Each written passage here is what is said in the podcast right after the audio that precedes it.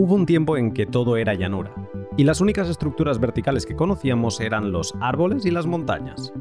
Pero llegó la era de los constructores y decidimos crear nuestra propia realidad elevándonos del suelo para tocar el cielo. En el mundo alejado de las pantallas hemos llegado a elevarnos 828 metros en el edificio Burj Khalifa del Emirato de Dubái. En Bitcoin hasta hace apenas 4 años seguíamos moviéndonos únicamente por la llanura, o lo que aquí llamamos capa 1 pero después de que Pun y Drilla publicasen un paper en 2015 y de que tres equipos dedicasen tres años a desarrollarlo, con una primera implementación en beta en marzo de 2018, se nos brindaron las herramientas con las que elevarnos a capa 2. Estoy hablando de la redlining. En arquitectura de ladrillo y hormigón, las razones por las que queremos tocar el cielo pueden ser varias, pero seguramente la principal sea la de acumular más usos y actividades por metro cuadrado de suelo ¿Podríamos decir que los rascacielos optimizan el espacio del metro cuadrado? Podríamos. En la arquitectura de Bitcoin nos elevamos a capa 2 para optimizar el espacio de los bloques de Bitcoin y obtener así pagos instantáneos que llegan en segundos, que son finales y no necesitan de los 10 minutos de capa 1 o las 24 horas del sistema Fiat interbancario, y también atómicos al poder enviar si quieres un SAT, la unidad más pequeña de Bitcoin, cuando en capa 1 es económicamente inviable. Si en los edificios necesitamos de elementos verticales como pilares, muros de carga y escaleras para apoyar y conectar una nueva planta, en el pod de hoy junto a Jordi Montes de Lightning Labs vamos a tratar qué elementos estructurales tenemos entre capa 1 y 2 de Bitcoin para entender cómo se construye la red Lightning y despejar para siempre la duda de si Lightning es Bitcoin.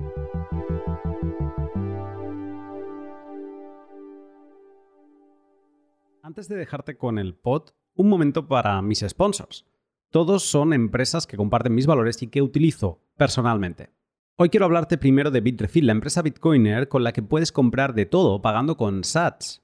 ¿Qué cosas? Pues mira, recargas móviles en todos los países y tarjetas regalo de un montón de establecimientos que ya utilizas como Steam, Mango, IKEA o Uber Eats.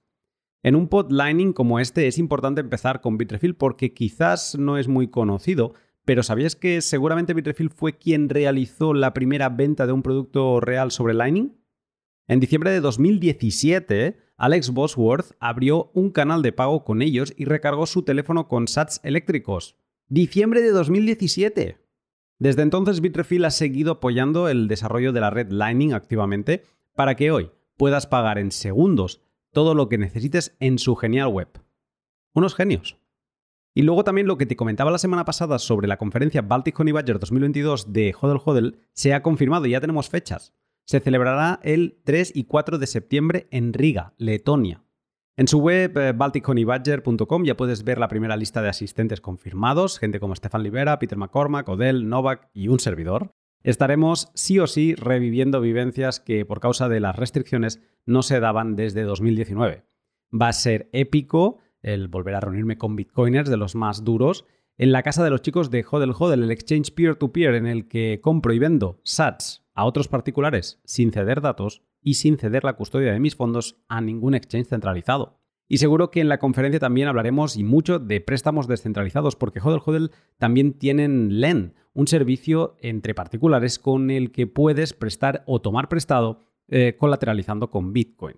Si tienes una idea de negocio o unos gastos que financiarías con Bitcoin pero no quieres generar un hecho imponible ni que te hagan preguntas de más con procesos insufribles de KIC, en LEN puedes utilizar tus SATs como garantía y pedir préstamos a otros particulares de hasta 12 meses. Como ves, en Hodel Hodel solo piensa en herramientas soberanas peer-to-peer de 10. Si no conoces Hodel Hodel, sigue el link de la descripción, tanto el de Hodel Hodel como el del Exchange como el de LEN, y recuerda que si te registras utilizando el código Lunaticoin tendrás un descuento en comisiones para siempre. Para elevarnos, en el mundo de carne y hueso nos fijamos en la naturaleza para ver con qué podíamos construir, y así descubrimos que con arcilla horneada hacíamos ladrillos, que si los apilábamos de una forma concreta nos permitían crecer en altura con seguridad. La naturaleza de Bitcoin son sus transacciones, y estas son puro texto, organizado en diferentes campos, de dónde gasto, a dónde envío, cuánto envío, y están escritas en script. básicamente, script es un subset de operaciones que trabajan sobre datos y lo podemos ver como bloques de Lego.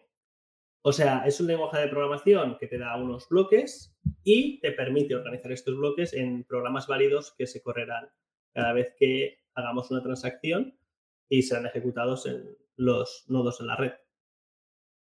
¿Vale? O sea, las transacciones las construimos con estos bloques de Lego. Yo, escuché, no sé si estás de acuerdo, creo que lo leí en Mastering Bitcoin de Andreas Antonopoulos, que en, los, eh, en este lenguaje de programación de Bitcoin tenemos, en script, tenemos dos tipos de elementos. Información, sea, simple información, como por ejemplo lo que decía antes de los cuántos satoshis estoy enviando, pues eh, eso es información, pues 100.000 satoshis. un campo de información.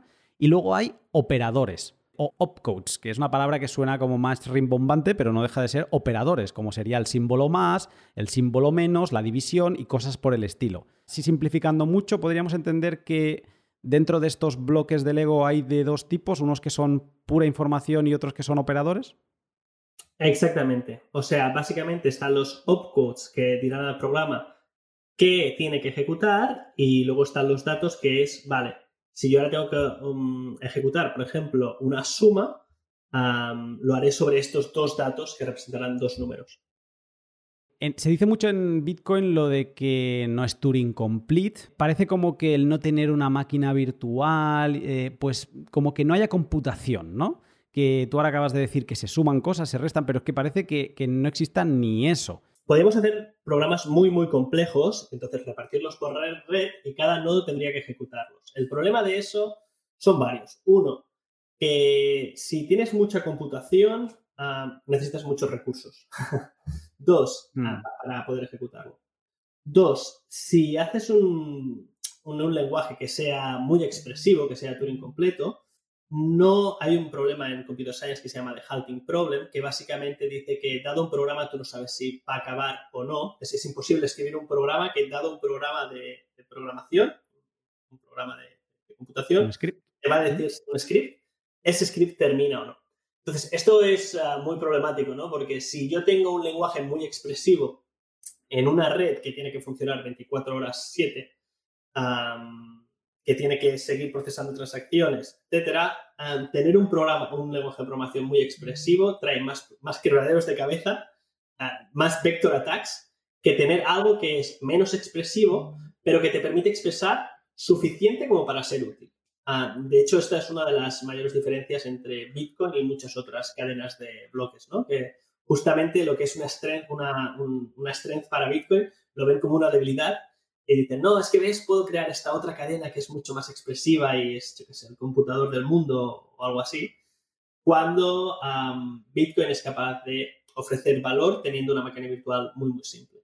Una de las cosas que los programadores eh, echan más en falta son los loops, ¿no? que básicamente son los, los, bucles, que pueden operar sobre un número no determinado de, de datos. ¿Cómo sería un ejemplo de un bucle para quien no sepa de programación y no lo haya escuchado nunca? O sea, ¿qué, es un bucle en programación? Sí, imagínate que tienes una lista de datos y esa lista de datos ah, tiene 10 elementos. Entonces, cuando un lenguaje de programación no tiene em, bucles, lo que si yo quiero hacer una función que sume 10 elementos, lo tengo que hacer sumando de 2 en 2 hasta llegar a 10. O sea, tengo que hacer súmame el primero con el segundo, el resultado con el tercero, el resultado con el cuarto, y tengo que hacer, escribir esas operaciones para sumar listas de 10 elementos. Si quiero hacerlo de 11, no puedo hacerlo genérico. Tengo que crear otra función que me sume esos 11 elementos. O tengo que saberlo de antemano. Podría llamar a la función que me suma 10 elementos y luego sumarle el un duodécimo. Pero con bucles, yo básicamente lo que puedo decir es, vale, tú dame una lista de los elementos que sean y yo empezaré desde el principio y mientras haya elementos en la lista, yo voy a seguir sumando. De manera que es mucho más expresivo porque yo ya no tengo que escribir código que está fijado a un tipo de entrada, sino que puedo decir, vale, dame la entrada que sea y mi código va a operar durante toda esa entrada que yo no tengo que saber de antemano. No tienes que hacer código para cada supuesto, que haya 10, que haya 11, sino da igual. O sea, mientras te tiren cosas, tú las vas a sumar hasta acabar la lista. Exacto. Vale. Y eso no lo tiene Bitcoin.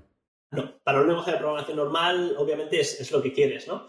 Pero para Bitcoin eh, sería bastante, bastante problemático. Un ejemplo muy simple sería que entonces podrías bloquear la máquina. Porque yo podría decir, vale, tú vesme sumando los datos a menos que el número que vayas a sumar es un 5. Si es un 5, vuelve a empezar, vuelve a sumar los datos. Entonces entrarías en un bucle infinito. Básicamente empezarías a sumar en un, en un array de datos y dirías, vale, ahora estoy en el elemento número 7, que es un 5. Esto básicamente diría, ah, vale, lo que tengo que hacer es volver hacia atrás y volver a empezar a sumar. Y nunca terminaría. Entonces, básicamente, cada vez que se ejecuta una transacción, ese mini programa va a correr en mi nodo. Y yo no quiero código que no controlo corriendo en mi nodo. Vale. O sea, digamos que Bitcoin simplifica muchísimo el proceso, lo hace súper mm, seguro y resiliente a errores, ¿no? Y lo que acabas de decir ahora era que esto se acaba verificando, todos estos estas piezas de Legos, estas, estos códigos de operación, estos opcodes y bloques de información, se verifican, se calculan dentro de cada nodo que tenemos en nuestras casas. Exactamente. Básicamente, un ucho que está en tu nodo, que todavía no ha sido ah, gastado, por eso es un ucho, tú ya tienes un mini programa ahí esperando a que haya una transacción que te proporciona un input que cuando lo juntas con ese programa será un programa válido. Que básicamente es la, cosa esta de llaves y candados. Tú ya tienes un candado esperando, que es el ucho, que ya lo tienes en tu nodo, que es código hecho en este lenguaje de programación llamado script, y será completado cuando alguien manda una transacción diciendo, vale, yo quiero gastar ese 8, entonces tú irás y dirás, vale, yo tengo aquí el candado, te van a proporcionar una llave, es una concatenación de, vale, es como parte del programa, o sea, al final eh, esta llave y este candado son un único programa.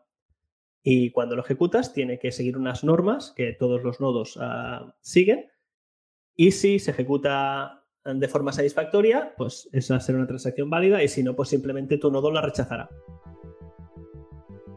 Así que los famosos candados y llaves que Diego Urpegui me explicó en el podcast L142 sobre qué es un ucho, son en verdad mini programas escritos en script y en los que se combinan estos diferentes ladrillos del Lego Bitcoin, que son o operadores, opcodes en inglés, o los campos de información, los campos de información pueden ser la cantidad de satoshis a enviar o la dirección que recibirán estos fondos.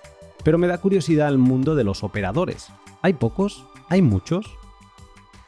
Yo diría que varias decenas, cerca del, centenar, digamos, entre 0 y 100, más cerca del 100 que del 0, pero aún así hay muchos de ellos que o ya están deprecated, que básicamente decir no, no, los uses, o algunos de ellos ya han sido incluso reusados en, soft forks, puedes decir, vale, este opcode, a partir de ahora mejor interpretado de, esta manera, porque si no, los programas se hacen muy, muy complejos y aunque pudieran ser muy útiles, hay que tener en cuenta que básicamente Bitcoin es un programa para, para, el consenso.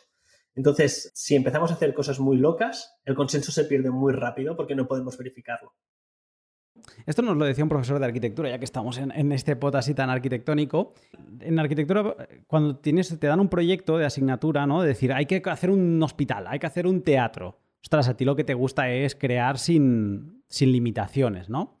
Pero luego, a medida que vas pasando cursos, te dicen, no, no, es que hay una cosa que es la normativa. La normativa te dice que en este sitio no puedes superar tanta altura de edificio, ¿no? Te van poniendo limitaciones que te restringen, ¿no? De, hostia, es que yo quería hacer un, rascacielos. Bueno, pues no puedes, porque aquí no se puede, ¿no? Y entonces, eh, un profesor cuando veía que nos tomábamos mal la normativa, de decir, ostras, no puede, es que claro, no me caben las habitaciones, ostras, es que no me cabe esto tal y cual. Y decía, no, no, no, tomároslo bien.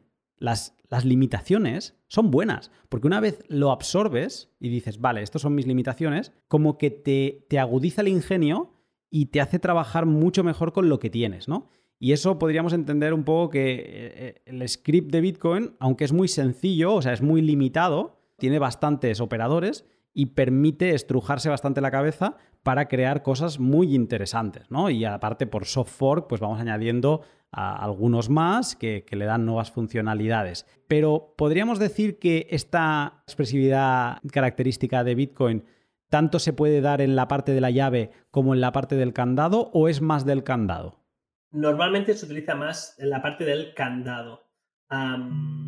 Hay unos, unas, unos scripts que básicamente tienen nombres, ¿no? A, las estructuras más comunes se les han dado unos nombres, ¿no? Como puede ser lo que la gente habrá visto que hemos comentado antes del P2P, P2P key del Pay2Pub key hash. Ah, y hay unos que son también Pay2Script. Entonces, esos ya tienen una, una estructura más, más bien dada, pero normalmente siempre va en la parte del candado. Agarrando la analogía que tú hacías antes del Lego, de estos eh, bloques de construcción, ¿no? Digamos que cuando tú dices que hay una estructura como predefinida o bastante estandarizada, digamos que es como que tú puedes construir unos bloques, ¿no? Eh, unos candados que siempre normalmente se construyen igual, ¿no? Y estos son estas estructuras pay to public key hash o pay to script hash, sería algo así, ¿no? Se unen diferentes opcodes de siempre los mismos. Exactamente. De hecho, hay muchos patrones, por ejemplo, este el Pay to Key Hash, que es súper utilizado. Si tú ahora mismo miraras en tus uchos uh, cuáles son los que no están gastados y miraras la parte del script, ah, muy probablemente podrías reconocer esa, esa estructura porque es siempre la misma. Ahora que ya sabemos cómo se construyen estos candados o contratos de Bitcoin, vamos a ver cuál es la idea que persigue el Lightning, para empezar a pensar qué operadores de capa 1 podremos utilizar para construir estructuras de opcodes que nos permitan ir hacia arriba, hacia la capa 2. Te interrumpo un momento del podcast para hablarte de mis otros dos sponsors.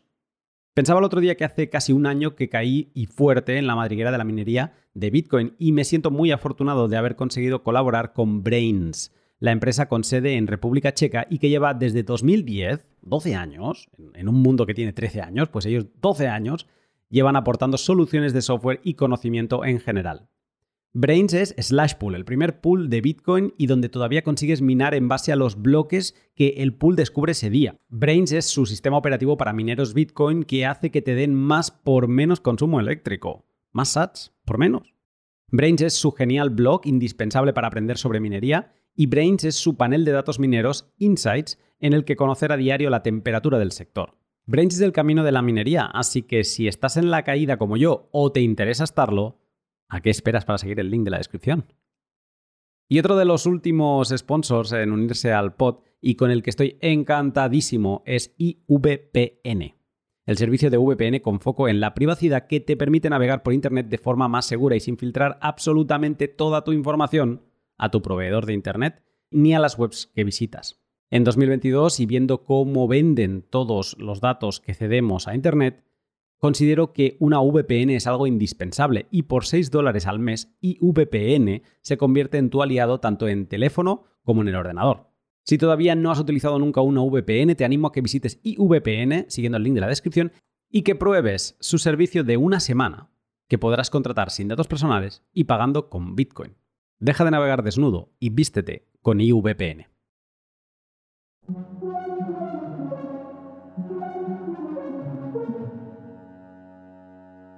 En Bitcoin de capa 1, todo sucede en la cadena de bloques.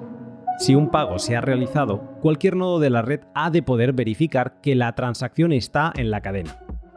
Para que un pago de Bitcoin se realice, se ha de abonar una comisión mínima minera que ronda los 200 satoshis y por la que hay importes que no son económicamente viables de enviar. Por ejemplo, enviar 1000 sats y pagar 250 en comisiones no es razonable. Pero es que enviar transacciones inferiores al importe que vas a pagar en comisiones, por ejemplo por debajo de 200 sats, es muy difícil de enviar. Esa cantidad tan pequeña se convierte en lo que llamamos polvo o dust, y en implementaciones de nodos como Bitcoin Core no es posible enviarlas. También para que las transacciones sucedan en capa 1 debes esperar a que un minero la incluya en un bloque, y el tiempo medio de espera, si la red no está sobrecargada, es de 10 minutos. La idea de la red Lightning es apartar los pagos eh, en Bitcoin de la cadena de bloques, para que no deban pagar ese mínimo de comisión minera y conseguir hacer transacciones instantáneas en apenas segundos. Y todo esto apoyado en contratos Bitcoin. Todo apoyado en operadores de script. ¿Pero cómo? ¿Cómo hacemos esto de apartar las transacciones de la cadena de bloques si los contratos y sus operadores se reflejan en ella? ¿Cómo creamos una red de pagos segura que trabaje por fuera? Pues de nuevo con puro texto, con una combinación de operadores de Bitcoin con los que crearemos unas nuevas estructuras de contratos muy ingeniosas.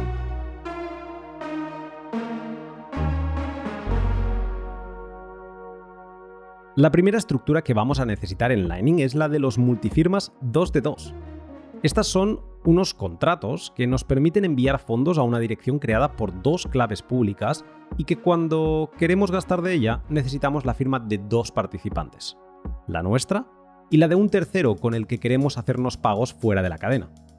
Al enviar fondos a un multifirma 2 de 2, los bloqueamos y dependeremos de la colaboración de nuestra contraparte para poder retirarlos. Y aunque esto nos pueda traer algún problema que solucionaremos más tarde, es la pieza fundamental para demostrar que tenemos fondos Bitcoin con los que operar fuera de la cadena. Es una especie de garantía bloqueada.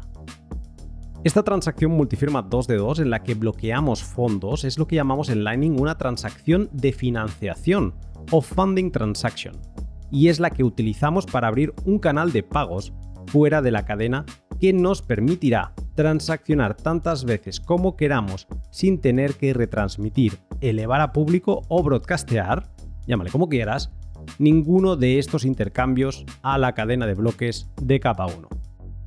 Nuestra estructura o escalera para subir Bitcoin a capa 2 son los contratos multifirma.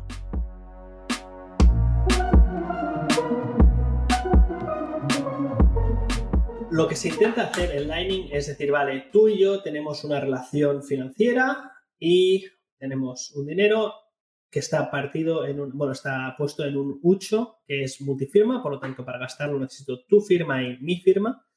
Y siempre sin hacer broadcast de transacciones, lo que queremos es ir cambiando ese estado para reflejar que el balance ha cambiado sin que nosotros tengamos que hacer broadcast en la, en la network, ¿no? Entonces, una cosa que podríamos hacer, un, script muy, fácil, es simplemente un multisig en el cual te digo, vale, Luna, hacemos una cosa. Vamos a crear un script, un ucho, que para gastarlo se necesite tu firma y la mía. Entonces, yo voy a enviar allí un millón de satoshis. Y tú me dices, muy bien, Jordi, adelante mando yo allí mi millón de satoshis y entonces yo te digo, oye Luna, me bebo esta Coca-Cola ah, que es tuya en tu casa, te debo un mil satoshis. Y tú me dices, ok. Digo, vale, cuando vayamos a repartir este multisig, ¿qué te parece si yo digo, vale, yo tengo lo que puse menos mil satoshis y tú tienes lo que pusiste más mil satoshis?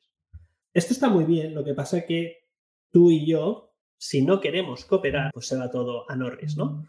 Porque uno, para gastarlo necesitamos tu firma y la mía. Entonces puede pasar que tú y yo digamos, oye, quiero ya partir, Jordi, ya no me interesa tener esta relación financiera contigo, vamos a mirar el canal que teníamos abierto y vamos a repartirlo. Jordi, tú me debes mil satoshis y te quedas con el resto.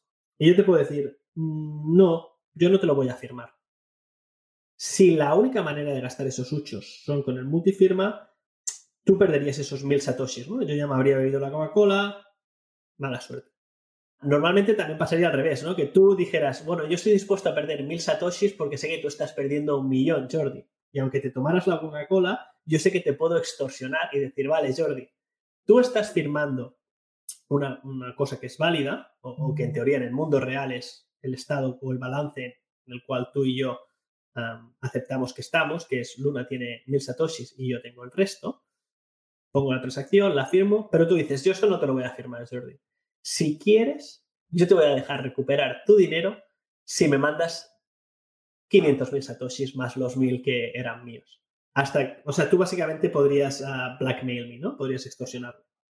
Entonces, la idea es montar unos scripts, que básicamente son contratos, un poco más complejos, de manera que si tú quieres hacer cheating de mí, yo pueda conseguir todo, todo tu dinero. O sea, si, estás tomando, si estás tratando de engañarme o de romper el contrato, yo pueda conseguir todo el dinero del canal y lo mismo por, por tu lado. Para ellos, como has dicho, lo más importante es el multisig, ¿no? Porque es esta idea de tenemos una relación, yo mando mi dinero ahí y para gastarlo los dos tenemos que firmar. Lo que pasa que siempre necesitamos mantener una transacción que me permita a mí romper la relación de forma unilateral enviando los hechos en el último balance que tú y yo nos pusimos de acuerdo. Interesante. Subimos a capa 2 con una transacción multifirma que garantiza a la contraparte que tenemos los fondos que iremos gastando fuera de la cadena. Pero se nos plantean varios problemas al no saber si podremos salirnos de ese multifirma con el balance que toque. Sabemos subir, pero necesitamos algo más para poder volver a capa 1 con seguridad. Necesitamos un camino de vuelta a casa.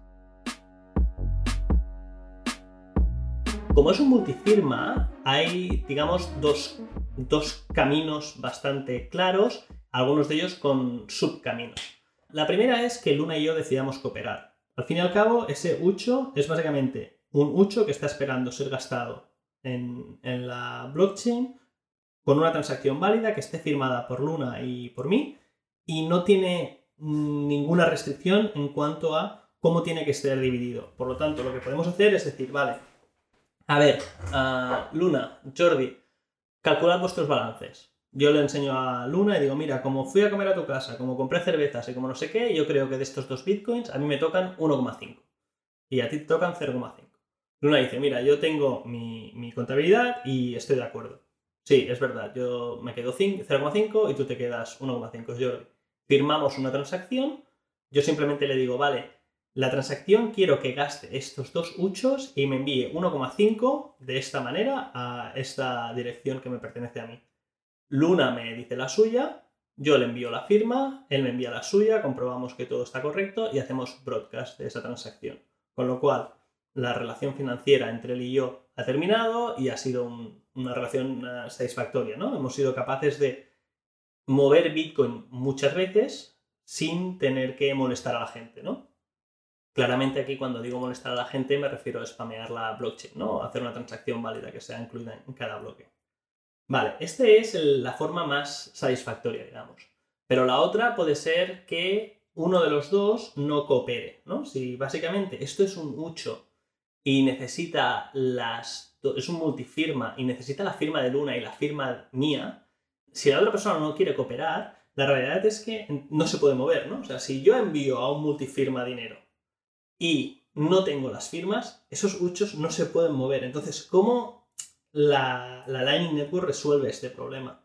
Pues lo que hacemos es, vale, yo asocio dinero a, una multifirma, pero no lo voy a hacer hasta asegurarme que seré capaz de recuperar mi parte. Al principio, si yo soy el que crea el canal, mi parte es todo. Con lo cual, lo que hacemos es, yo le digo, oye Luna, voy a abrir un canal contigo y voy a meter dos bitcoins en ese canal. Lo primero que quiero que hagas es la transacción que todavía no he hecho broadcast de ella, tiene este transaction ID. Entonces, ah, básicamente tendrá, eh, necesitará para gastarse mi firma y la tuya. Necesito que me firmes esta otra transacción que gastará los huchos de la transacción que todavía no he hecho broadcast, en la cual yo estoy haciendo funding del canal, y me devolverá a mí 2 millones. Si Luna decide no firmarme eso, yo directamente nunca abriré ese canal, ¿no? Yo nunca haré broadcast de la transacción que asocia 2 millones a... Hay 2 millones, 2 bitcoins a ese multifirma, porque puede ser que se queden ahí para siempre. Si Luna decide no cooperar o no puede cooperar por cualquier razón, esos se quedarían ya para siempre um, unspendable. Con este truco de SegWit que nos permite crear transacciones que gastan fondos de transacciones que todavía no hemos firmado ni retransmitido, podemos acordar con la contraparte una transacción de regreso a capa 1 incluso antes de haber firmado y retransmitido la multifirma que nos ha de subir a capa 2. En Lightning, antes de dar un paso, tenemos que tener asegurado el que va después. Haciendo una simplificación del proceso, ahora sabemos que subir a capa 2 implica una transacción multifirma, y que para bajar necesitamos una transacción hecha antes que la propia multifirma y que nos devuelva a capa 1. Un problema menos. En Lightning a esta transacción de regreso le llamamos Commitment Transaction, Y si la tradujésemos al español, sería algo así como una transacción de compromiso. Pero nos sigue quedando un problema grande por resolver. Esta transacción de regreso no la vamos a retransmitir a la cadena de bloques porque nos haría pagar comisiones y todavía no hemos hecho ningún pago fuera de la cadena. Lo que queremos hacer es dejar esta transacción de compromiso a la espera e ir actualizándola con nuevas versiones válidas, que tampoco retransmitiremos, y que reflejen el balance que tenemos con nuestra contraparte después de cada interacción financiera con ella. Vamos a poner un ejemplo. Imaginemos que Jordi abre un canal conmigo de 2 millones de sats y yo le firmo una commitment transaction para que regrese a capa 1, cuando él o yo queramos, y que regrese con esos mismos sats menos la comisión minera que tendrá que pagar. Con el canal ya abierto, Jordi me compra una Coca-Cola y me debe 100.000 sats por ella. Antes de darle la Coca-Cola, le pido que me actualice la Commitment Transaction 1 con una nueva versión 2, que a mí me entregue esos 100.000 satoshis y a él el 1.900.000. Cuando lo hace, le entrego la Coca-Cola. Jordi luego me paga una cena por valor de 400.000 sats. Antes de servirle la cena, me actualiza la transacción 2 de compromiso y crea una tercera que a mí me entrega 0,5 millones y a él el 1,5 restante. Las tres transacciones de compromiso que tenemos ahora mismo sobre la mesa son transacciones 100% válidas para cualquier nodo Bitcoin. Entonces, no sé si ves el problema que se podría dar, pero es gordo. Jordi podría haber cenado a Tutiplen y decidido retransmitir la transacción de compromiso 1, que le entregaba los 2 millones a él y a mí cero. La respuesta a cómo Lightning se las ingenia para que esto no suceda vuelve a estar en los opcodes del script de Bitcoin, con un rol importante de los opcodes OpCheck Sequence Verify y OpCheck Timelock Verify. Pues básicamente lo que hacemos es no simplemente mm, Luna, en este caso, ah, me ha firmado una transacción en la que dice, bueno, esta transacción dice que todo va a, este, esta dirección de Jordi ah, sin ninguna condición. Sino lo que hacemos es utilizar scripts un poquito más complejos que utilizan este uh, verify, por ejemplo, que hemos hablado, este, el CSV de check verify, para montar una lógica de manera que si yo gasto unilateralmente, o sea, utilizo una de estas transacciones que yo tengo para cerrar el canal prefirmadas por, por Bob, Ah, por, Luna, perdónate, ¿eh? es que normalmente esto se hace con Alice y Bob siempre y es como lo tengo en, la cabeza. Si yo utilizo una de esas, los huchos que nacen o que se crean para gastar esa transacción tienen asociados scripts que no me permiten coger mi parte o utilizar mi parte hasta pasado un número de, bloques. De manera que Luna podría decir, vale, durante ese, ese número de bloques el script tiene otro path que puede gastar si Luna, si Luna es capaz de proporcionar un secreto que yo solo le habré dado si ese no era nuestro último estado. En resumidas cuentas, Luna me ha ido firmando unas transacciones que gastaban ese 8 que teníamos en común, ¿no? Pero esas transacciones tenían básicamente, para simplificarlo, dos partes. Una que es qué dinero va pertenece a Jordi y otra es qué, dinero pertenece a Luna. estas transacciones que nos vamos firmando mm, son, digamos, una al espejo de la otra. O sea, las transacciones que no hemos hecho broadcast que yo tengo no son exactamente las mismas que tiene Luna. ¿Por qué? Porque en las que yo tengo, como se divide el balance, es la parte de Luna va directamente a una dirección de Luna, sin ningún problema. Mi parte, en cambio, va como si fuera un ucho intermedio. Ese 8 intermedio tendrá dos formas de gastarse. Uno, ah, pasado n bloques después de que esté confirmado, que básicamente necesitará mi firma y lo que querrá decir es, yo he hecho broadcast de este estado, Luna no ha gastado ese 8 y después de n bloques yo puedo recuperar mi, mi dinero. Por otro lado, hay uno que dice, vale, necesita la firma de Luna y un secreto. Un secreto que Luna solo tendrá si ese no es nuestro último estado. Porque cada vez que hacemos actualización de estado, lo que hacemos es nos firmamos una transacción en las cuales yo también te doy el, secreto para que tú pudieras gastar ese ucho intermedio del penúltimo estado en caso de que yo haga trampas y utilice ese penúltimo estado como si fuera el último. Por otro lado, las transacciones que tiene Luna son justamente al contrario. Él lo que tiene es una transacción que el dinero que me envía a mí, o sea, el dinero que yo recupero, lo recupero directamente. Y el dinero que él recuperaría, que sería su parte de balance, es, va, pasa por un output intermedio que tiene dos formas de gastarse. Pasado n bloques con su firma, él será capaz de, recuperarlo, pero también hay otro que es si tiene la firma de Jordi y Jordi sabe unos datos que se hashean, o sea, tiene un secreto que Bob solo le habrá dado si ese no era el último estado, yo podré recuperar ese dinero. ¿Qué magia tiene este mecanismo? Pues básicamente que aunque nosotros nos hayamos hecho o tengamos en nuestros en nuestros ah, en nuestra base de datos centenares o miles de, estados de transacciones que son válidas o podríamos generar miles de transacciones que son válidas que, que gastan esos, ese ucho que es la, cuenta conjunta o el ucho conjunto que tengo con, con Luna hay un mecanismo que dice, vale, si tú utilizas un estado que no es el último, ni siquiera te tiene que favorecer. Es si tú utilizas un estado que no es el último, Luna te puede quitar tu parte, de manera que lo perderías todo. Y de esa forma se consigue que la gente pues siga el ritual o el protocolo sin intentar hacer trampa uno del otro. Esto son las dos cosas, ¿no? Son una fortaleza y una debilidad. Es una fortaleza porque te asegura que la gente va a intentar seguir el protocolo y no van a intentar hacerte trampas porque básicamente quiere decir perder todo el dinero, ¿no?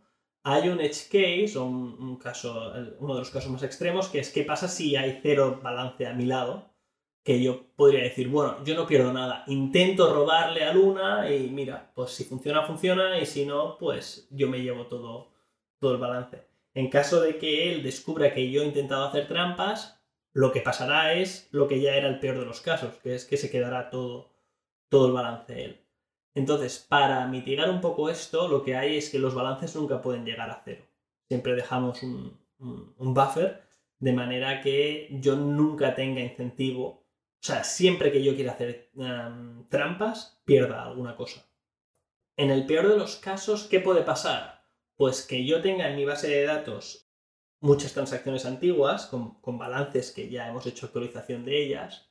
Por un error informático ah, se haga broadcast de una que no es la última, pero no es porque yo he intentado hacer trampas, sino a lo mejor ah, he instalado un software que, no, que tiene un, bug y automáticamente Luna coge y se queda todo, todo el dinero del, del Lucho, ¿no? Se queda toda la, cantidad asociada el Lucho esto, pues eso es una putada muy grande y la verdad que hay otros protocolos que seguramente acabarán siendo integrados en, la Lightning Network, ¿no? Otra manera de, actuar que en lugar de ser estos HTLCs, que son estos, estos scripts, ¿no? Que hemos hablado de... Bueno, por un lado tienen un log time y por el otro tienen un hash. Entonces, el log time necesita la firma de uno de los participantes y haber pasado n bloques desde estar aceptado en la cadena.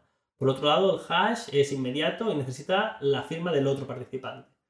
Pues en lugar de utilizar este mecanismo, utiliza otros, como podría ser el to, que son menos duros a la hora de castigar a un participante, haciendo publishing de una, de una transacción anterior. Esto se hizo así porque ah, en aquel momento pues no, no se sabía o no se habían pensado protocolos que, castigaran menos, ¿no? O sea, no es que el castigo tenga que ser, sea 100% necesario, ¿no? Lo hemos hecho porque en aquel momento pues no, no lo podíamos hacer mejor. Incluso a día de hoy el TU todavía no se puede implementar porque necesitaría un cambio en el tema de firmas en Bitcoin, ¿no? Es un, cambio en el protocolo de consenso que yo espero que, se haga, si no pronto, en los próximos años y podamos implementar este otro sistema. Es como que todas estas transacciones que se hacen eh, sin elevarlas a público son como los contratos del mundo alejado de las pantallas. Porque tú cuando celebras un contrato con una tercera parte, con una contraparte, eh, se dice a veces eso, de que estamos haciendo un contrato para proteger a las dos partes. O sea, nunca firmas un contrato que a ti te va a, generar perjuicio, sino que todo lo contrario, o sea, el, famoso win-win, un contrato ha de hacer que las dos partes ganen, ¿no? que nadie pierda al menos. Y entonces es eso, cada estas transacciones que no se elevan a público eh, tienen unos condicionantes dentro que construimos con este lenguaje de programación de Bitcoin, que es el script, y que se utiliza a diferentes operadores, en este caso estos tres que, hemos mencionado, y que lo que permiten es que en el caso de que haya una disputa, como hemos celebrado un contrato, podemos ir a juicio y un juez va a dictaminar quién tiene la razón.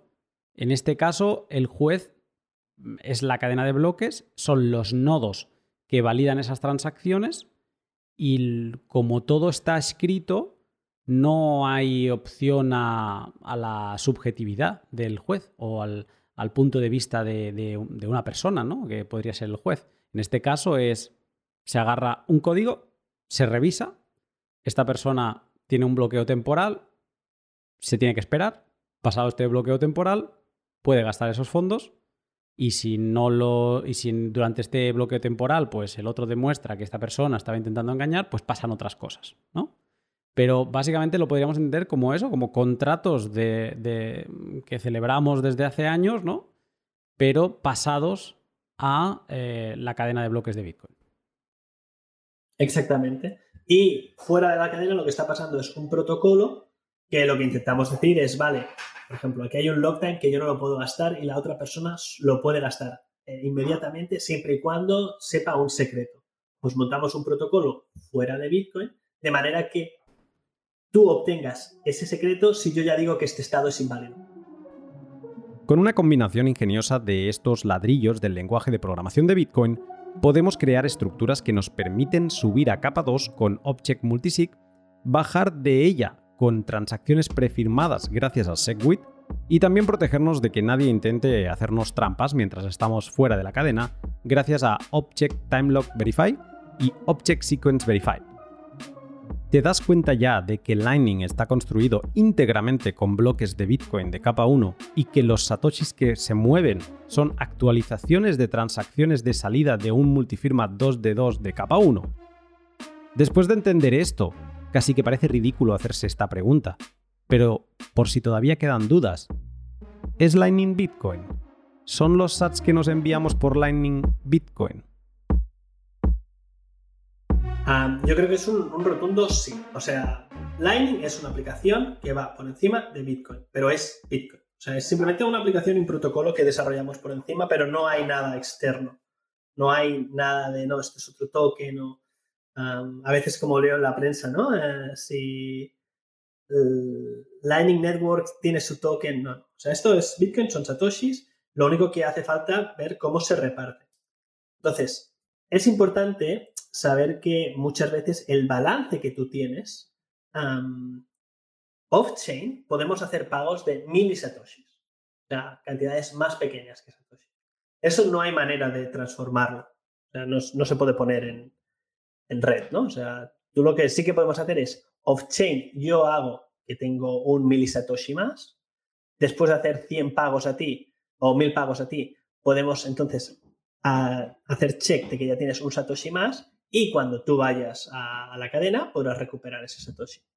Entonces, mm, básicamente, todo está hecho encima de Bitcoin, Lightning es Bitcoin y los balances son aproximadamente lo que tú podrás tener en, la cadena en cualquier momento que tú quieras partir peras, digamos.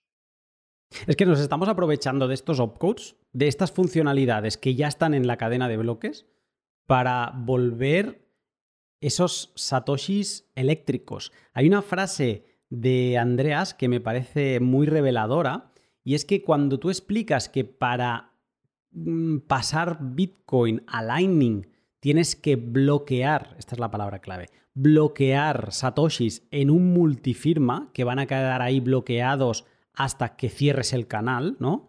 Eh, él dice que esta palabra está mal utilizada, o sea que sí que tiene sentido, tiene lógica desde el punto de vista de, de on-chain, de Bitcoin de capa 1, pero que en verdad cuando tú bloqueas esos satoshis, lo que estás haciendo es desencadenándolos, ¿no? Los sacas de la cadena y los desencadenas en el sentido como en la película de Django, desencadenado, porque esos satoshis se vuelven eléctricos eh, mm, aprovechándonos de estas seguridades, de esta expresividad, aunque simple, pero muy potente que tiene el lenguaje de programación de Bitcoin, estos eh, scripts, estos opcodes, pues nos aseguramos que todo esto que hacemos fuera de la cadena de bloques, luego se va a poder retransmitir y con seguridad, que nadie puede ser engañado y si alguien es engañado, encima se puede ir a casa eh, el engañado con unos satoshis de más del que te ha intentado engañar, ¿no?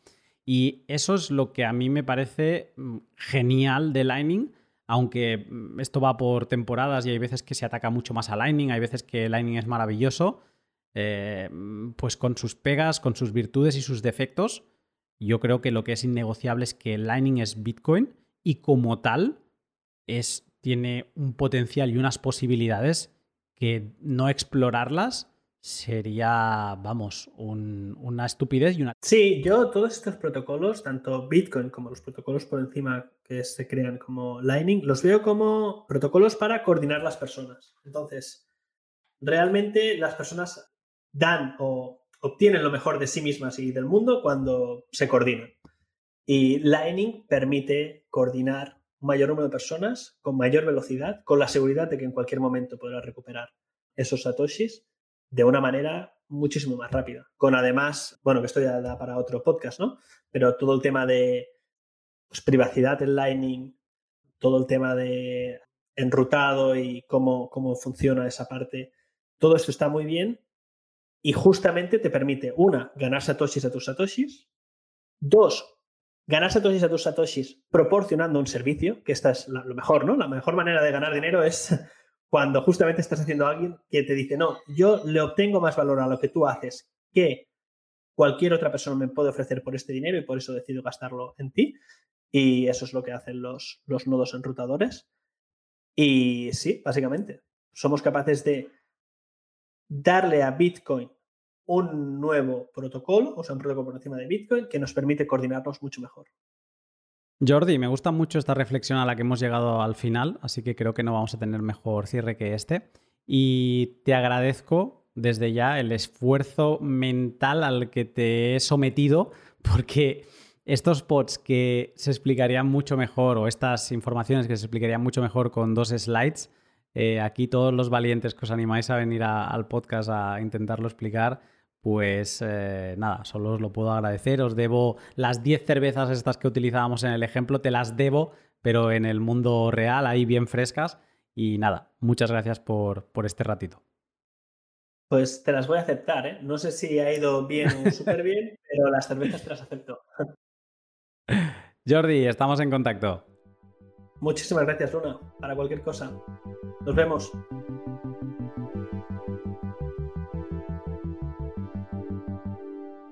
Y hasta aquí el pod más constructivo de Lightning Network hasta la fecha.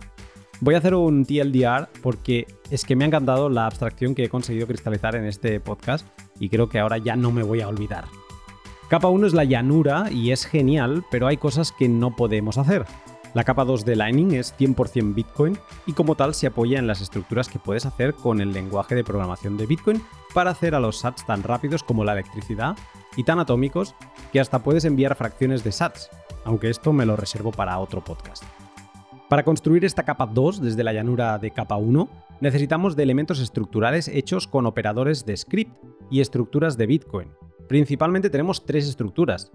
Las escritas con Object Multisig que nos elevan a capa 2, las transacciones prefirmadas SegWit que nos permiten volver a capa 1, y los pilares escritos con Object TimeLock Verify y Object Sequence Verify que nos apuntalan este nuevo piso para que nadie intente irse con lo que no es suyo. Todo con lenguaje y sats 100% Bitcoin, ni shitcoins ni confianza, siguiendo los mismos valores de la creación de Satoshi. Qué bonito es entender un poco más a Bitcoin y formar parte de este equipo de constructores. Porque si tienes un nodo de Lightning, eres un constructor y egoístamente te estás ayudando y beneficiando al resto con liquidez desencadenada de esta maravillosa red Lightning. Y ahora que ya hemos visto las estructuras que sustentan la capa 2 de Lightning, doy por comenzada la serie de podcast de la madriguera de la Lightning Network. Este pod también ha sido posible gracias a mis sponsors particulares, a mis Patreons. Gracias a todos, a Colonos, Selenitas, Pioneros y Voyager, que mes a mes me apoyáis económicamente para que pueda seguir dedicando el máximo de tiempo a esto que me encanta, la verdad. Eh, me lo pasé muy bien la semana pasada haciendo un directo con vosotros eh, en el que estuvimos haciendo preguntas y respuestas. No sé si os llegasteis a unir unas 12 o 14 personas, pero me encantó ese contacto y espero que lo podamos repetir pronto. Si te gusta el trabajo que realizo, te animo a que eches un vistazo a mi Patreon, lo llevo manteniendo desde inicios de 2020 y en él encontrarás artículos de criptografía, extractos exclusivos con invitados al pod y el micropodcast Mempool, solo accesible a esta comunidad y donde explico en qué estoy trabajando en cada momento. Puedes también apoyarme practicando el valor por valor escuchando mi podcast en Breeze o Fountain, aunque no sé qué narices pasa, pero me da un error. Así que si me pudierais confirmar si funciona o no funciona, os lo agradecería y también me rompería la cabeza a ver qué narices pasa, porque sí que he tenido el nodo parado un tiempo, pero eh, tengo liquidez, está funcional, así que no debería funcionar, pero bueno, cosas de, de estar toqueteando. Y por último también puedes apoyarme dándole like, retweet y en definitiva compartiendo los pods que más te gusten. Yo quiero decir también que podéis darle las gracias a Jordi porque le exprimí la cabeza de una manera muy loca. Así que si os ha gustado, si habéis entendido gracias a sus explicaciones un poco más cómo se construye la red Lightning, pues creo que estaría muy bien y se sentiría muy bien él también si le dais las gracias con un tweet. Ahora sí, hasta aquí el pod. Que pases una gran semana y yo te saludo pronto.